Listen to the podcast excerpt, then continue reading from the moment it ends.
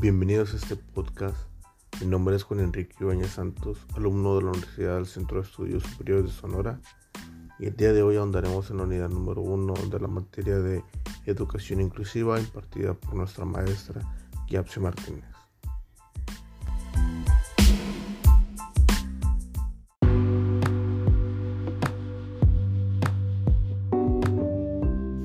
Como tema a tratar, Estableceremos la educación inclusiva y los derechos humanos, ahondándonos en la unidad número uno de dicha materia impartida por nuestra maestra, donde logramos apreciar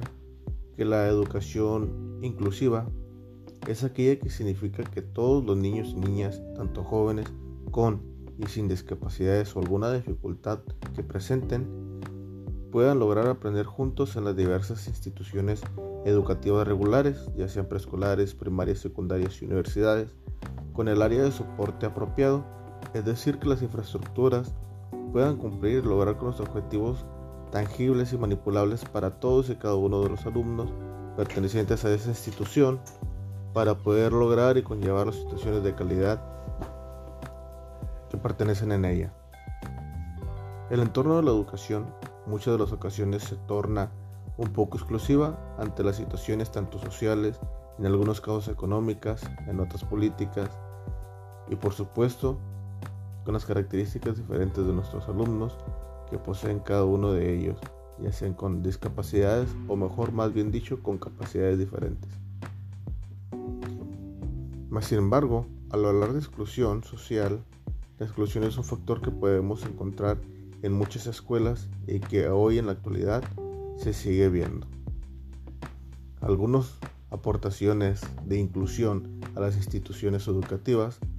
son todos aquellos parámetros que permiten el acceso a ella como rampas escolares, eh, mejoramientos de pizarras eléctricas y un factor determinante para ello es el registro a las instituciones ya que muchas de las veces antes de entrar a la institución se le pide documentación a los alumnos donde describan y argumenten si tienen alguna discapacidad, como por ejemplo dificultad para caminar, dificultades de vista, entre otras para poder establecer estrategias óptimas para poder ayudar al establecimiento de cada uno de ellos. Los derechos humanos respetan la integridad y la dignidad de las personas hacia el derecho a la educación, ya que sea íntegra hacia todos y puede recibirla de esta forma de calidad.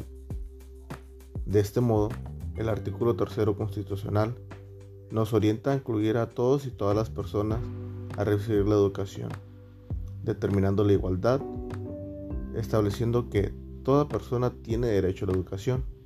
y que será el Estado, la Federación y el municipio quienes impartirán y garantizarán la educación inicial, preescolar, primaria, secundaria, media superior y superior. De este modo, corresponde al Estado y a la Rectoría de la Educación y la impartida por esta, además de la obligatoriedad, será universal, inclusiva, pública, gratuita y laica.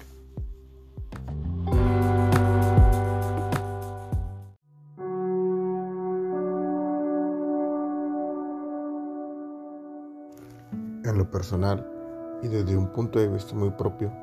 considero que este tema abordado es uno de los más importantes para nosotros ya que como futuros docentes debemos tener en cuenta la gran diversidad estudiantil que se puede llegar a presentar. Para ello tenemos que estar innovados y actualizados ante las situaciones que puedan emergir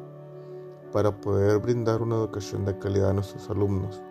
ser competitivos ante las situaciones y sacar lo mejor de cada uno de ellos.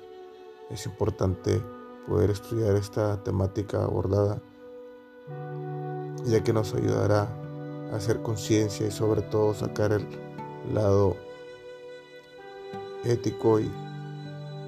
acoger todas aquellas necesidades que podamos implementar para mejorar y reestructurar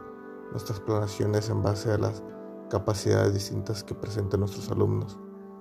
incluirlos en todo momento y por supuesto que sean parte de una sola sociedad que puedan llegar a sobresalir en ella para poder brindarles un futuro mejor.